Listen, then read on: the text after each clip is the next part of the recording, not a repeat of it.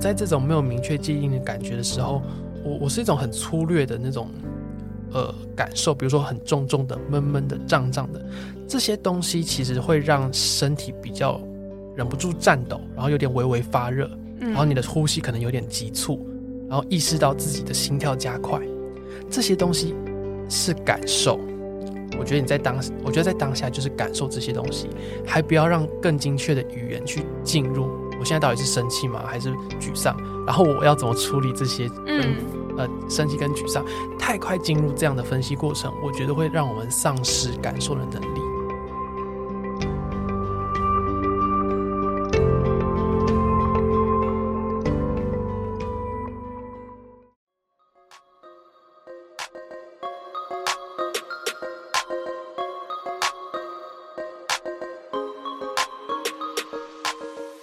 我是 Dina，欢迎来到理想自己研究室。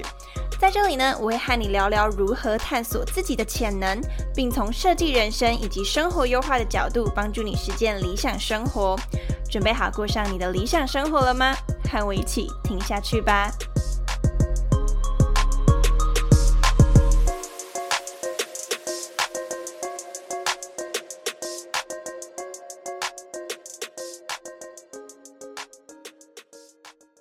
今天这一集要来和你聊聊，生活中很常会有人让自己不舒服，这是个很日常的状态，也因为是我们的日常，因此需要去思考，当别人的一言一行让自己不舒服时，我们要如何面对心里很难受的不舒服感，以及又要如何避免如洪水猛兽般的情绪左右我们的行为呢？一起谈谈在与人的互动中，如何照顾好自己的情绪，也能找到方法处理人际之间的摩擦与冲突。我呢非常喜欢这一集，在录完这集之后，我也实际运用来宾庭光提到的思路，不仅让我更进一步了解自己，也让我觉得自己更沉稳了一些。也希望这集能带给你帮助哦。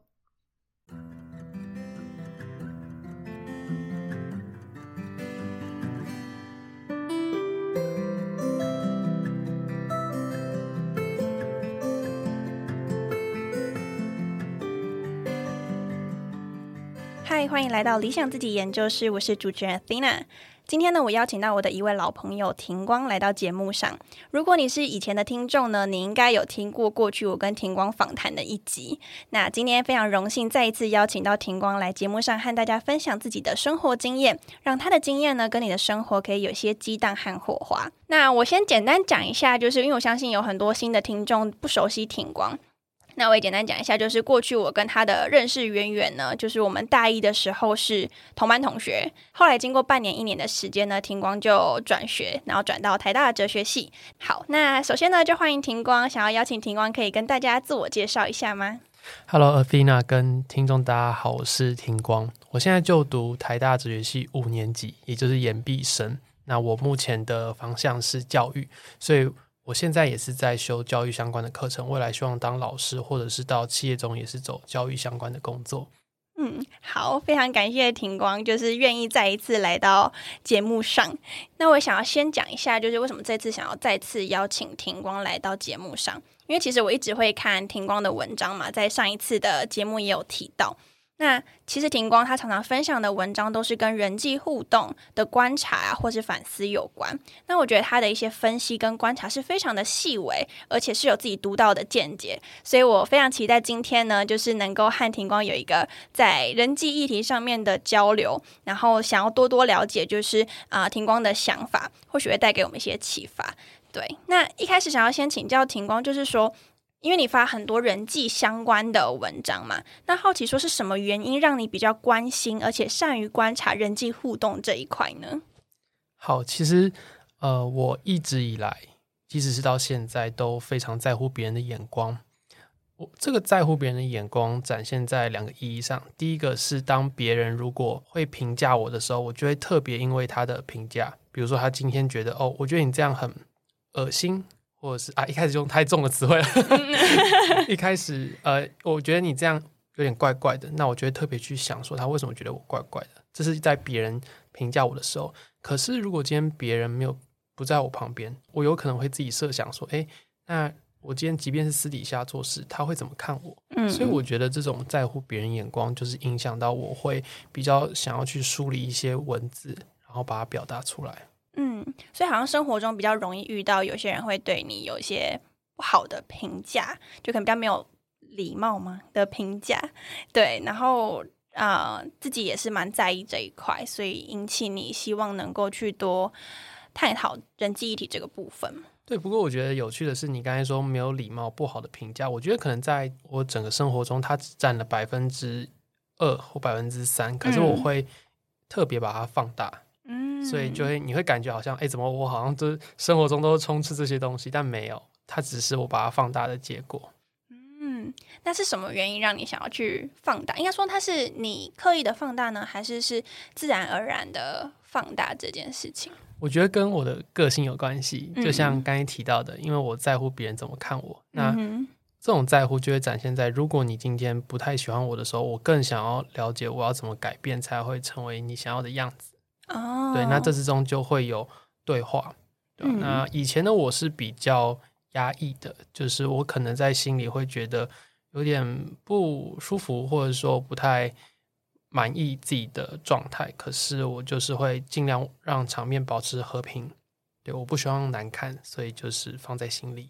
嗯，所以好像就是啊、呃跟自己的个性是蛮有关系的。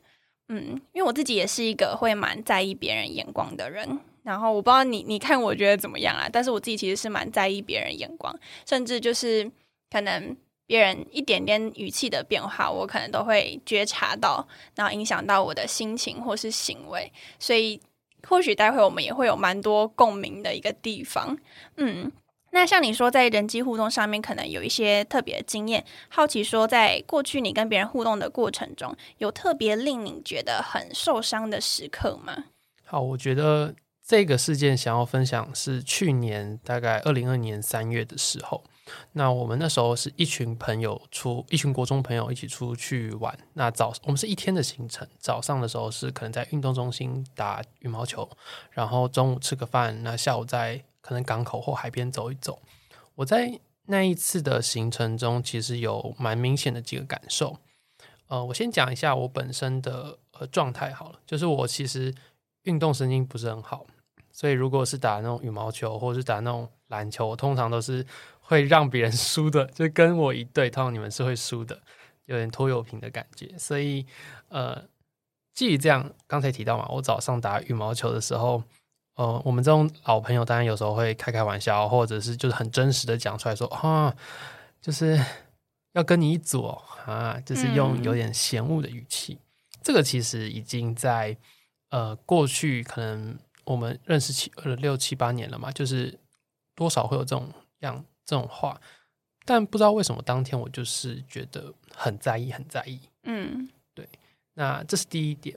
接下来我想要提到的是下午的时候，就是呃下午的时候是我们在海边走一走，港口走走。那那时候我是在帮同学们拍照，呃，因为我本身拍照技术不是很好，所以如果大家想要拍比较漂亮的，我可能都 有容易把那个腿截得很短，或者是整个画面比例不太对。那当然他们看就觉得啊，不要给他拍了啦，算了算了算了啊，就是有点没救的这种感觉。嗯，当然，你可以说他有点半开玩笑，也有点半真实的语气，但我当下就觉得很不舒服。可是碍于场面，我不知道怎么把它表达出来。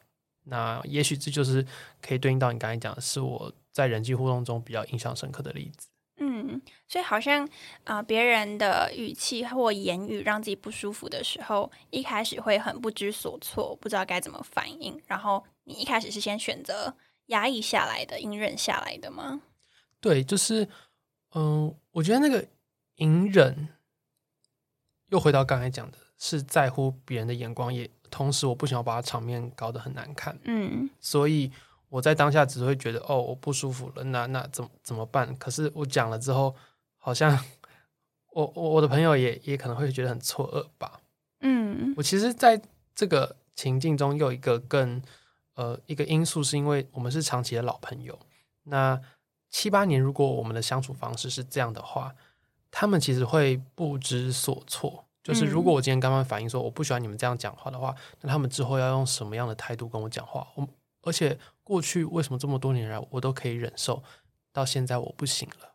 嗯，他可能会想说，诶，以前明明这样相处都没有问题啊，为什么今天突然会反映说好像你不舒服？那在这种有时候可能我们今天刚认识，或许还可以比较直接说我不喜欢，但对于那一种已经长期的友情，特别难开口，因为那个成本很高。我觉得友情很特别的是，就是通常走得越近，我们会愿愿意展现我们真实的样子，然后可能讲比较平常不会再跟陌生人讲的话。这有好处，一个是展现你在跟对方的亲密感，但另一部分有时候我们会刺伤朋友。嗯，可是这个刺伤好像又会被合理化，因为是朋友，所以我才敢这样讲啊。如果我们不是朋友，那我我早就不跟你这样讲了。嗯，所以我觉得那个时候的压抑，或者说内心的有一种呃冲突感，也是来自于这样啊。正是因为他是我的好朋友，他才会这样讲。那那我我在这边干嘛呢？对啊，为什么就是要要这样情绪？是不是我不对？因为他毕竟也是为我好那种感觉，但是又没办法去解释说，那我这个不舒服该怎么办的那种，就是很复杂的情绪。就是这真的是一个蛮让人难以去呃梳理，一时间去梳理的一个情绪。那还蛮好奇说，那这件事情后来的发生是什么样子的啊？好，我觉得很有趣的是，那时候我们是呃有大概三哎两三三位女生嘛，然后其他大概也是三位男生，然后我就跟一位其中我的朋友女生朋友讲，我就私底下讲了，我不喜欢另外朋友那样讲话，我觉得我好像快忍不住了，嗯必须要说点什么，嗯可能可能是用发文的方式，然后我记得他当时跟我讲说，你先不要这么冲动，因嗯为你他可能这样。呃，就是他会觉得说，我还是要找一个时机点好好讲出来，不然用法文，对方会觉得被突袭了。嗯好，我听完了，但是我当下那个情绪真的受不了了。我我我整个行程结束后，我就到图书馆，我还记得是在地下室的图书馆自习室，我就开始用电脑开始打字，嗯嗯嗯然后嗯很快的，大概半个小时、一个小时，一篇文章就出来了，我按送出。嗯，那我我可以稍微讲一下我在那篇文打了什么字，好然后你们呃，可能听众或者 Athena 也听听看。嗯，我的感受明确与真实。哈，跟他同一组、哦，哎，没救了，不要给他拍了啦，算了。起先我以为这些评论都来自于我的能力，我的运动神经不好，打球总是接不到球，不太会拍照，拍出来的样子总不太好看。后来我发现到这些评论往往是因为我即使被别人教了好几次，却还是学不会。那不要为给别人容易杀到的球拍照拍照时角度要切齐，由下往上。我能够理解会有这些评论的原因，就是为什么有人会这么笨，这么简单的东西还学不会。其实我想要当一个好队友，我想要当一个学习能力强的人，但有的时候我就是无法这么快做到，然后我很沮丧，我不知道该怎么办。我不想要透过愤怒表达，所以面对这些话的时候，我只能苦笑，仿佛透过笑容就能够冲淡一切。好，但事实上并没有。经验告诉我，这些情绪持续累积的结果会让我不舒服，造成自信心低落，甚至自我否定。所以我必须说出来，我喜欢我的朋友，我在乎他们，但也因为如此，我需要让他们知道。有的时候我会因为他们的话而受伤，这之中没有谁对谁错，只是需要找到一种新的相处方式。最后我有话想说，但无法立刻对人说出口，所以透过文字把这个感受好好安顿。这是我当下发出来的贴文，嗯，你听了有什么感觉？我刚刚边听的时候边，我很老实说，就是我脑袋开始浮现出一些我在跟某些人互动的经验，然后我可以感受到里面的既在乎又受伤的那一种难过的情绪，就好像有点难过，有点生气，但有点是我也不想伤害你的这种很交杂的情绪。对，然后我觉得打出这篇文章还蛮不容易的，因为它是一个把自己最真实的情绪呈现出来的模样。嗯然后打完这篇贴文后，当然底下会有同学然后安慰啊，或者是可能就是讲一些其他的话。嗯那我记得那时候就是也是在当场有一个朋友啊，就是现场那个朋友，他就留言说：“呃，你把真心话讲出来，我很开心，大家也会尊重你的想法。但你不能奢求我们改变。嗯那你知道我在当下看到这个留言的时候，我想的是，哎，怎么办啊？就是我好像已经尽力了，可是为什么还是没有一个好的结果？嗯，我好像也没有责备他，也没有伤他，但为什么他不愿意改变？所以嗯原本的这种呃，可能内心的复杂的这种感受，现在变成了可能困惑，或者是呃有一种无奈吗？或者是一种失望的感觉。然后呃，他说 “no big deal”，就是没什么大不了的。嗯嗯，你觉得怎么办？如果你在当下看到这个时候这些话，我会觉得很错愕跟受伤，因为就像你说的，你的文字叙述其实不伤人，有点就是其实是一个很委婉的表达你的想法，然后你的难过跟你希望朋友对待你的方式，其实是非常委婉的。对，所以如果我自己看到，我会觉得蛮受伤，跟让我去思考说。我讲老实话，就是因为反正他也不是我朋友嘛，就是有时候如果他真的是我的朋友，然后他回这样子的话，我或许会思考说他是不是还是我的朋友。对我老实说啦，我自己个人会这样子去想。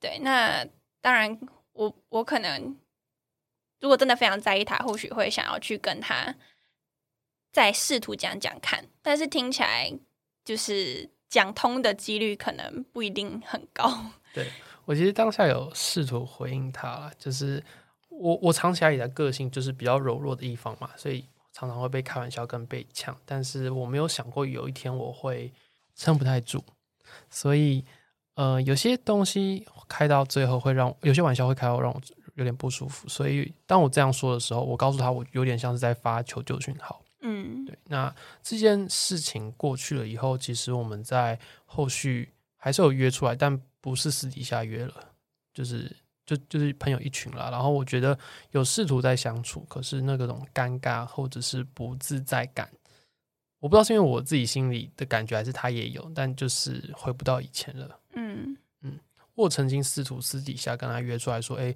要不要聊一下？但他没有接受，嗯，对吧、然后一直到去年是呃二零二零年初嘛，到今年已经一年多了。呃，我们呃，我觉得我们可能有因为时间稍微冲淡了这样的的状，这个叫冲淡这样的记忆，可是可能还需要更多时间来修复。嗯，所以好像在发完那一篇文之后，你跟他的关系就产生了变化。甚至可以说降到冰点吗？嗯，那你怎么看这件事情啊？哦，我那时候其实我我还有在跟私底下其他朋友聊，就是我这样做对吗？就是呃有没有更好的做法？就是、嗯因为我当下是情绪有了，然后我需要一个抒发的管道，而且我可以肯定的是，我在这篇文章我没有去指过度的指责谁，我就是单纯抒发的感受。可是为什么连我这样抒发的感受，好像都没有办法达到一个好结果？我当时就嗯是一直有这样的困惑疑问在。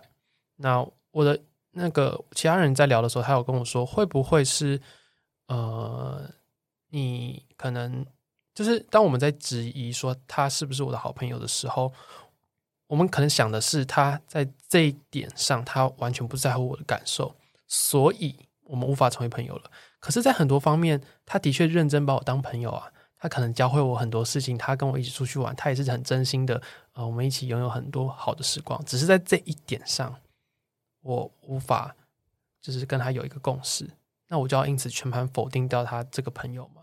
嗯对所以那时候没有答案，可是就是有点一半执着吧，然后就是这样一这个东西就一直带到现在。现在当然比较好了，可是就是会有一种哇，有没有更好的做法？嗯这种嗯这，种疑问啊。所以可能事后会觉得说，好像会不会直接的在脸书上发文，就是可能不是最好的一个做法。或许有很多种做法，对。然后你可以私底下再找他，然后传简讯文字给他，打电话给他都好。不过这是我当下能够，我当下因为情绪就是直接选择的方法了，对吧？嗯，那有没有更好做法？我也不知道，你觉得嘞？我觉得吗？嗯，有时候我们情绪一来，会有一个直觉想要做的做法，然后我们永远没办法知道这是不是最好的那一个做法。当然，或许可以去讨论说有些相对好，对，但是我们有时候也不确定说我们已经认为最好了，别人听起来怎么样？对，然后如果待会有机会，我可以简单分享一下，因为你刚边讲，我一直想到一个我自己很印象深刻的故事，就在人际议题上，然后也是一个因为情绪满出来，然后我就打了非常非常多字，但我跟你的做法不同，是我是用私讯的，但是我自己的个性是那一种，我也是压抑的个性，所以我都是累积到一个爆发点的时候，我才会把我的想法讲出来。我平常是不太讲的，然后就打的非常长，我那时候打了大概两三千字吧，私讯给对方，对，就是告诉他我的想法，然后我也尽力的委婉。我觉得在写的时候，你就会边很生气，哒哒哒哒哒，然后之后呢再看一下，想说啊。有点太太凶了，然后再修一下，修一下，然后把嗯自我审查吗？然后就尽量修到一个，就是你既要表达你的想法，然后又要相对委婉。但说实在，我发完之后，我就觉得那个当下情绪起来的时候，就觉得我就是要这样发。但是隔天起床的时候，觉得好后悔哦，怎么办？因为那时候还没看他对方有没有回，我觉得好后悔，我干嘛要做这件事情？就是这样做会不会我们再也不是朋友了？然后原本可能只是生闷气，至少我们还是表面上的朋友。那如果今天做了这件事情，我们连表面上都不是，对，所以。在有没有最好的做法这件事情上，我自己的经验，我已经觉得那一次是我尽力的好。但是就像你说，有时候我们情绪一来，嗯，说实在要有一个最好的做法，我觉得是很困难的，因为自己的情绪也需要被接纳嘛。对，然后你用这个方式表达，也是对你的情绪去有一个，也不是说负责啦，就是帮你让你的情绪有一个管道可以去抒发。对，这是我自己的想法。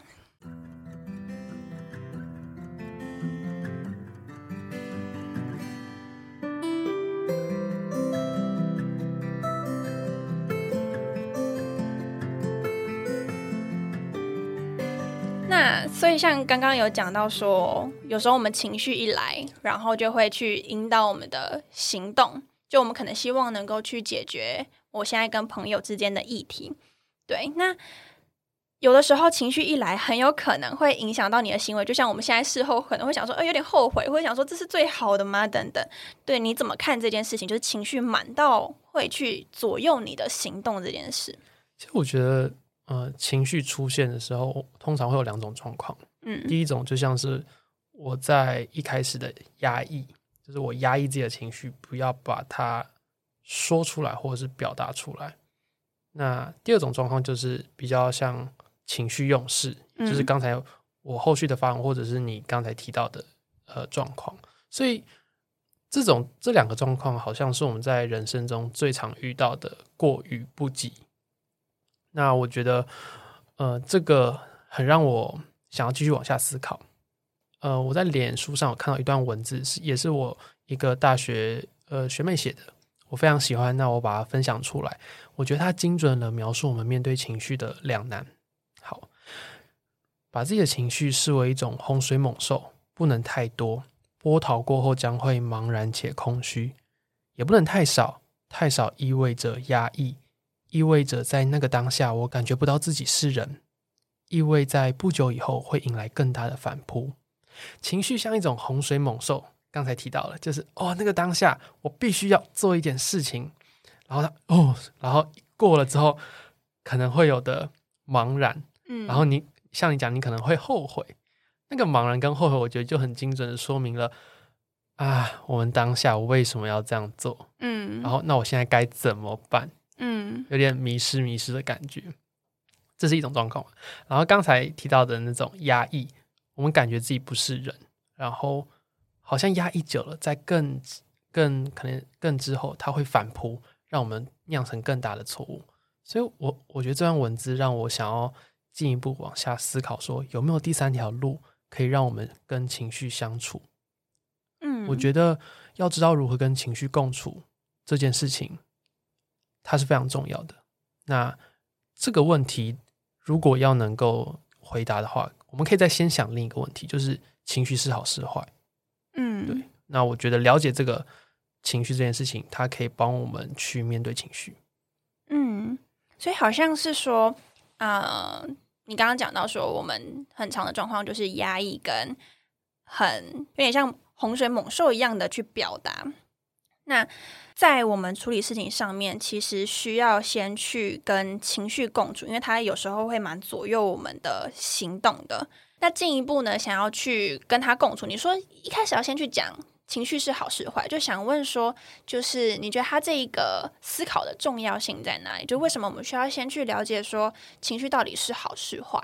好，如果情绪是坏的，那可能你真的要有控制情绪这个呃这个方法，因为情绪是坏的嘛，一个坏的东西，你必须要去控制它，去呃好好掌握它。但如果是情绪好的，我们就不一定要用控制或者说强加的这种方式，而是让它展现出来。嗯，所以我觉得，当我们今天要问跟情绪如何跟情绪相处，我们就要先了解情绪是什么。有点像我今天想要了解跟，比如说跟 Fina 你怎么相处，我想要先了解，我就得先知道你这个人是怎么样的人。嗯，那我可能更知道后续怎么跟你应对互动。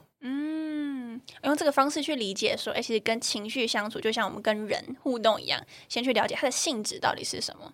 嗯，你自己觉得情绪是好是坏呢？我其实有看呃，比如说蔡康永的书，或者是一些呃智商师或者说心理师聊的内容。我总结起来，我会觉得情绪没有所谓的好坏，而是它有它的意义在。我所谓情绪没有好坏，指的是呃，现在假想一个情况哦，我现在很生气，很生气，我因为你讲了一句话，让我觉得很生气，我就打了你一巴掌。我们会说这个生气是不好的，但仔细想，它的不好是来自于我们因为这个情绪而产生的行动。我揍你一拳，或是打你一巴掌，生气当然是促成这个行动的原因。可是真正让我们觉得不好的是行动，而不是情绪。嗯，那换而言之，生气这件事情，它其实是我们面对外在世界或者说外在事件各种与人互动之中产生的反应嘛。比如说，我今天被羞辱了。我今天被不公平的对待了，所以我生气。这个生气它有它的意义在，嗯，那就回到刚才讲的，你如何去处理这个呃情绪才是比较重要的。所以刚才那个问题，情绪是好是坏，我觉得没有好坏，但它有它的意义。所以像你说，就是情绪其实没有好坏，然后它可以帮助我们看见一些事情。那在理解完这件事之后，下一步就是去跟情绪共处。嗯，那想问说。那下一步我们可以怎么做呢？好，所以今天如果情绪是没有好坏，但它有它意义在的时候，我觉得我们在面对呃，比如说今天遇到突发事件，遇到一个人对我们讲一句话，做出一个行动的时候，我们有一个情绪了。这个时候先不用带有任何评价，不用说哦，我这样呃，我怎么会这么生气？好糟糕！我怎么哭了？好脆弱！这些都不用，就是去感受它。然后慢慢从这样的感受中厘清自己为什么拥有这样的情绪心情。那情绪往往会导致我们做出不好的行动，所以我会认为当下情绪来的时候，尽量不要作为，而是思考自己想要达成什么目的后，再去慢慢理清状态。透过这些步骤，我们才去采取行动。嗯，那整体而言，情绪跟行动它会是分开的，不会是直接绑在一起的。呃，但是。分开的同时，我们还是去不会是去压抑情绪，而是去感受它。呃，你会困惑说这个感受到底是什么意思吗？对，就是会蛮好奇说感受和厘清它是两个步骤，然后我蛮想知道说那个感受你是怎么去做这件事情的。好，我我觉得啦，就是所谓的感受，呃，其实那个当下，其实你不要用先用任何的语言再去定义你现在。的的感受，你就是去可能了解你身体的感觉。好，比如说，比如说好了，嗯，我在呃那个当下，比如说我在被呃因为别人开玩笑或者讲话的当下，我有点不舒服。他的那个不舒服，其实我最开始意识到的不是一个什么具体的呃情绪的字眼，我可能最开始是一种闷闷胀胀的感觉。嗯哼嗯哼，对，然后我我没有用一种语言赶快把它分类，说现在是呃愤怒、生气，然后不安、焦躁、沮丧，我还没有分类这些，而是我在这种没有明确记忆的感觉的时候，我我是一种很粗略的那种呃感受，比如说很重重的、闷闷的、胀胀的这些东西，其实会让身体比较忍不住颤抖，然后有点微微发热，然后你的呼吸可能有点急促，然后意识到自己的心跳加快，这些东西是感受。我觉得你在当，我觉得在当下就是感受这些东西，还不要让更精确的语言去进入。我现在到底是生气吗，还是沮丧？然后我要怎么处理这些？嗯，呃，生气跟沮丧，太快进入这样的分析过程，我觉得会让我们丧失感受的能力。哦，对，我觉得说的好好哦，就是因为我一开始也是想到的感受，是不是说，哦，这是我在生气，我在不爽。但是你刚刚提到更重要，就是一些身体上生理本身的反应，比如说有点快喘不过气，然后可能会觉得很僵硬等等。先去感觉身体的这些东西之后，下一步才是去做理清吗？对，所以我所谓的感受，然后再去做为再去询问为什么会有这样的情绪，最后才是行动，就是这样的先后顺序。我觉得比较不会让我们是在。压抑嘛，或者说过度分析每一次的感觉，但又能够处理好我们该做的事情。嗯嗯，如果太快进入分析的话，有时候我刚刚想到一个可能的风险，就是一开始就先说哦，这是生气，然后我要怎么办？那这样子的思考很容易，可能大家怎么说生气该怎么做，你就照着大家的。做法去做，但是如果你先从自己的感受出发，你可以先去思考说你在自己身上可以如何帮助自己去排解这个情绪。因为我刚刚想到是，我也像你一样会去感受自己可能闷闷的感觉。然后如果有些东西可能不见得真的要直接跟他人去互动或解决的话，有时候我会自己把它排掉。对，就是可能。就是可能讲起来会有点好笑，就是我会想象那个气在哪里，我会去感受它在身体的哪个位置，然后我就会深深的吸一口气，然后去想象把那个闷气给在吐气的时候把它给带出来，然后这个大概做四五次是真的有效。所以像你刚刚讲到说，感受要先从自己的生理去看，我觉得这件事情非常的重要，因为。你可以更加的去了解你自己，也会知道怎么去处理它。但现在听众会不会觉得很神秘啊？就到底是什么 什么概念？我觉得现在大家听到可能会有点晕，想说这两个人是神秘的巫术吗？就是我现在做起来，我我真的会这样，我现在做给你看，可能大家也看不到。就是我会想象它就是照着这样子往上走，然后到嘴巴的地方，然后之后我就会很像。做那个气功，因为会太极嘛，就是不是气功或太极，我自己本身以前不太做了，但是就有点类似那个概念。然后在吐气的时候就会出去嘛，然后就会想象把那个气给 出去。哎，那我问你哦，尔斌啊，就是你在当下这样做，朋友会觉得很怪吧？就是如果你跟别人互动，然后你你假如你现在很生气，然后看你，我觉得哎，怪人呢。对，所以我从来不在朋友面前 我都在自己的房间里面。不是，可是你当下就是你就是很生气啊！就比如说我现在讲一句话，然后戳到你，嗯，那你你还你刚才那个就是练习是要怎么办？我可能比较社会化一点，我会把它带回家，就是我会在面前吐气吸气的。我说你现在让我很生气，让我吐个气，这蛮可怕的。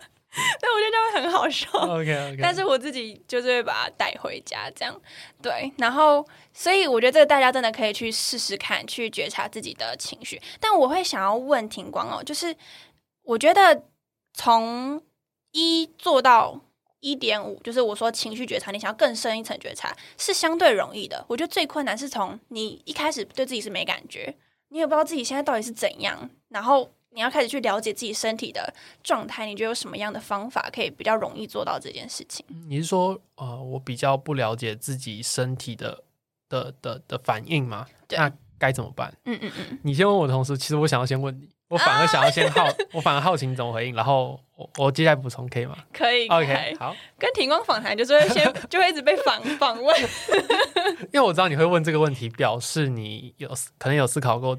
这件事情哦，那就先蛮好奇你的。好，那我等一下再听你的。好，好。我自己的话就是，如让我想一下，因为我以前是一个对自己身体很不敏锐的人，对我可能身体很僵硬，我就直接忽略它，然后我心跳跳很快，我也是忽略它。后来慢慢的比较去觉察它，就是当因为我自己是一个很急躁的人，做事情都很快。那后面开始慢慢的把动作放慢，然后我觉得跟后面借手机有一段时间我在就是断舍离 IG 啊什么的很有关系，因为把生活外在的刺激先放一边的时候，回到自己身上，你会突然发现跟自己好陌生哦，因为自己有些情绪或感受，好像过去从来没有认真的去理解过。对，所以我觉得一来是排除一些外在刺激，然后。跟自己相处的一个过程。那当然，更进一步具体一点，或许有人想到是像正念冥想，你可以去啊，比方说正念冥想，如果你没做过的话，他可能都会去告诉你说，让你现在处于一个静心的状态，然后你不可以去碰任何的手机或是书或是任何的东西，然后他会说，你现在去感受你的鼻子，然后去吸气、呼气。然后去感受呼气时，它会有那个热热的感觉。透过一些这样子的引导，我觉得会更加深对自己的觉察。可是有些时候，或许一开始我觉得可能有点困难。像我自己是一个心跳跳很快的人，但是我自己有时候不会发觉，是在我快睡前的时候才发现，哦，怎么跳这么快？就这种夜深人静的时候才会发现，所以以前我还会戴那个小米手环，偶尔就按一下，偶尔就按一下，然后才发现，啊，我原来我心跳这么快，就是我完全不知道。所以我觉得以初期的话，或许这种外力的辅助，或许也是一个。那我觉得最能够深入了解你的身体状态的正念冥想，是一个很棒的方式。这是我自己的想法，对，也蛮好奇听光你的想法。我刚才其实就想到你说的正念冥想，嗯，但是我我自己觉得一个观念是，就慢慢来，不要急着说，好像我现在身体我感受不到我身体的一些反应，就就觉得好像我落后了，或者说我我好像很很差，还怎么样？因为每个人有每个人的那个个性，或者说身体的那个不同嘛，所以我觉得就是可以像你提到的，有一些方法。正念冥想，或者是我之前在学校有参加一些戏剧的课程。这个课程，我相信现在在民间团体，可能大家也有把那种好像演员的训练嘛。嗯，也但但不是那种很专业的，就只是要探索你的身体。他可能会叫你放大你的表情，就你的表情要尽可能放大，然后再紧缩，脸要紧缩，或者是你就是单纯的呼吸吐气，呼吸吐气。那我觉得像这种戏剧的表演的课程，大家有兴趣的话，可以去网络上查。我觉得是有。帮助的可以帮助我们探索身体。那另外一个日常可以做的事情是散步。嗯，所谓的散步，哦，不要戴耳机哦，呃，就是 不要戴那个，不要戴耳机，对，不要戴耳机，没错，拿下来。对对，不，现在不能拿下来，现在在听 podcast，现在对，现在在听 podcast，就是走路，然后可以选比较光源没有那么多的地方。嗯，呃，对，就是我自己蛮喜欢台北有一个。我想一下，我很喜欢西门町走到北门到台北车站那一段路，不知道听众知不知道？就从西门町六号出口捷运站一直走，就是往那个那个叫什么方向啊？我现在忘记那个路段了。反正就是往北门，然后再往走到捷运站台北车站那个路，我觉得很舒服。然后光源我觉得不会多到你会会觉得好像被干扰到了。那这过程中，你就会慢慢的呃去想说，哦，我现在我觉得在散步的过程中会有一些想法。然后这些想法可以成为帮助你去思考你身体，然后你的就是反应等等。你让我想到，就是我自己也有这样的经验，尤其散步那一块。然后演戏那个我很认同，我一直想去尝试那种演戏的课程，因为我觉得它可以让我对情绪的觉察再大打开一遍。但我突然想到，现在演这种课程是很贵啊，就是很贵。但是有一些那种，比如说即兴训呃即兴表演的那种课程，几百块而已。对，但我还没去参加过。我原本要参加，已经报名了，结果疫情就开始了。对，气死我了。对，但是 但是呃，戏剧部分，我觉得它是可以让情绪这部分再更打开的。然后散步这个，我觉得也是，因为我后来开始去学着观察周围的环境的时候，就是当自己静下心来去感受，比如说树叶的摇动啊，然后光源的那个。随着树叶飘动，而光也会晃动嘛。那个过程中，其实，在去感受它的过程中，你学会感受它，其实你慢慢的也会可以感受自己的一些变化。因为我以前是不看这些花草树木的，可能现在大家会觉得，哦，我好像是是一个蛮蛮，就是蛮呃，怎么讲，喜欢跟这种东西接触的人。但其实我以前是会忽略这些，我就觉得，哦，它就只是一个就是路上的东西，然后我就直接走过。但慢慢的去观察它的时候，或者散步，去感受走路的那个感觉，去踏每一步，然后在这个感受。接触的过程中，也会慢慢能够去感受自己。而且我觉得住在都市，其实你可能没有时间去呃爬山，就是到那种就比较荒郊野外的地方沉呃那个沉淀心灵。可是呃多少还是可以，就是就像我们刚才提到，找一个路然后去散步。我觉得这个可能是一个比较亲民或者说大家比较容易做到的方法了。因为因为现在真的生活很忙嘛，你要空出可能三四个小时出去很困难。可是，一一个小时、半个小时，然后去家里附近找一个你喜欢的地方散散步，蛮好的。我蛮好奇，你有喜欢的散步的地方吗？可以推荐给听众的。我想一下，我先讲我的。刚才提到嘛，一个是西门町，然后走到台北车站；另一个是我很喜欢那个仁爱路圆环到台北市政府那一中间那一段，就是有树荫很多，然后你会进入到国父纪念馆。国父纪念馆那那那边晚上有时候比较暗了。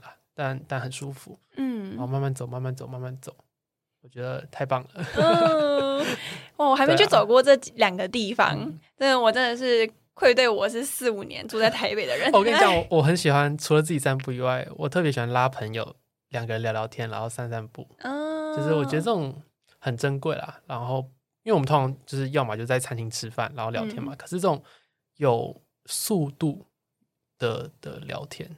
然后跟外在环境是可以接触的，不是你在一个建筑物里面，我蛮珍惜这种感觉。嗯，其实它很难能可贵，对，尤其像你说在都市的环境要做到这件事情是很不容易的。嗯，这种感觉很棒。我自己最喜欢的是，因为老实说，我自己不是一个到处跑的人，所以我所知有限。但我自己非常喜欢华山文创园区，就是我每次心情不好。我一定去那个地方，然后因为那边有一些就是那种比较文青的建筑，然后在后面一点也有一个绿草皮，对，所以每次我自己一个人去那边走的时候，然后去逛每一个市集，然后大概逛完一圈，我就会觉得充饱电了，然后就可以继续回来 做事情。对，这是我自己的景点。那现在跟听众讲一下，就是刚刚已经提到身体反应嘛，我就现在分享一下我当下现在的感觉，就是我现在身体其实有点。我觉得有点僵硬，然后有点不自在，因为我觉得我好像废话很多，从从一开始录，然后聊到现在，然后因为我很在乎呃你们能够听到很顺畅的内容，所以我觉得有点在刻意的节制一些东西，导致有点不自然。不知道你们会不会听到啦，但是我接下来会好好放松的。嗯，等下我们可以先动一动，再继续。好的，嗯，好，OK。放松运动，放松。对，他们他们不会听到。我们现在，我我可能会把这个剪进去。我们现在都放松一下。好，但老实说，就是这种感受，我觉得我我我有时候也没做的不是很好了，就是也都在练习学习。嗯，对，我觉得我们都在学习的一个过程中，嗯，就也不用给自己太大的压力，因为说实在，没有绝对说我已经把我的感受理清完了，我是做一个最啊。中性或是就是完美的行动，我觉得这是很困难的，所以它就是一个尽可能做好的过程。